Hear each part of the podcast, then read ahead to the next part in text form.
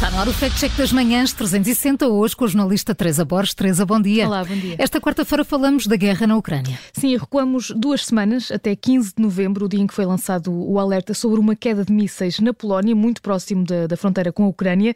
Isto porque hoje analisamos não uma, mas várias publicações que surgiram logo de imediato após eh, esse incidente e que alegam que a Polónia culpou a Rússia pela queda destes mísseis que, importa recordar, provocaram a morte de dois civis polacos. E nesse mesmo dia, 15 de novembro, foram várias as teorias a serem lançadas para o ar sobre este ataque, que, quer por comentadores, quer nas redes sociais. Sim, foram várias, desde que os mísseis russos, eh, que os mísseis eram russos, a terem a origem na vizinha Bielorrússia, o que a confirmar-se poderia desencadear um novo escalar deste conflito entre a Rússia e a Ucrânia. Ora, a NATO foi rápida a convocar uma reunião de emergência para discutir este tema e também o governo da Polónia reuniu com caráter de urgência. Pois até porque a Polónia é membro da NATO, não é? E num, num cenário de ataque direto por forças russas ou bielorrussas, eh, as forças militares da Aliança Atlântica seriam basicamente obrigadas a intervir. Sim, essa possibilidade foi, aliás, referida várias vezes nos minutos e horas que seguiram a este incidente. Foram várias vezes, eh, foi várias vezes referido o famoso artigo 5 que poderia levar a essa intervenção da NATO. E foi com esse cenário em cima da mesa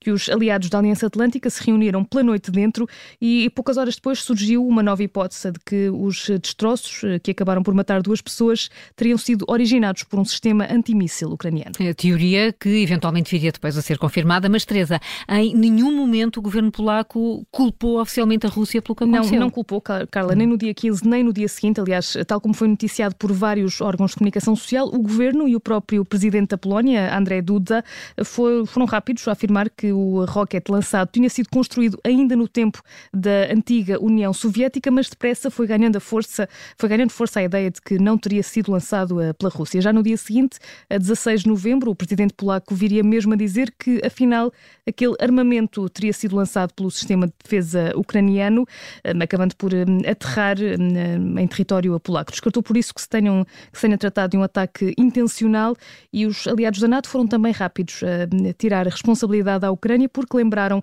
trata-se de um país invadido que é forçado a defender-se. Feitos esclarecimentos, três antecipo, temos um carimbo vermelho. Vermelho, a publicação é falsa. Não é verdade que a Polónia tenha culpado a Rússia. Pelo contrário, o presidente polaco foi rápido a dizer que uh, um sistema de defesa antiaérea ucraniano foi responsável pelo incidente que provocou a morte a duas pessoas em meados de novembro. Carimbo Vermelho no Fact Check das Manhãs 360 com a jornalista Teresa Borges na Rádio Observador e a qualquer hora em podcast.